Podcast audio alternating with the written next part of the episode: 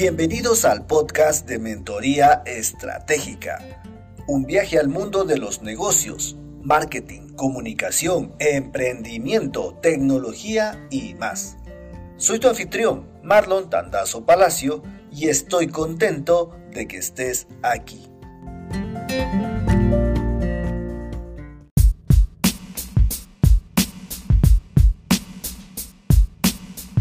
Hola, bienvenido al análisis estratégico de la semana que lo he llamado Tributo al Emprendedor.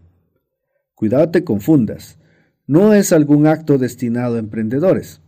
Aunque parezca haberse concebido con dedicatoria, es una contribución a pagar por parte de un millón aproximadamente de microempresarios del país. Se trata del régimen impositivo para microempresas, RIM, que empezó a cobrarse desde enero 2021. Ojo, sin importar si el 2020 tuviste o no utilidades.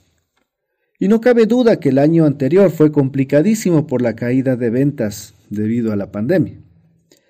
Este RIM, establecido en la Ley de Simplificación y Progresividad Tributaria, aprobada en 2019 por tiendas políticas, cuyos candidatos en estos días buscan el voto, aunque ese es otro tema, entró en vigencia en el 2020 y empezó a pagarse desde este enero del 2021.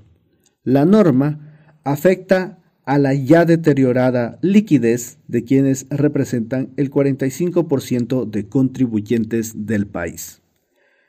Señores que hacen las leyes, no sean malitos.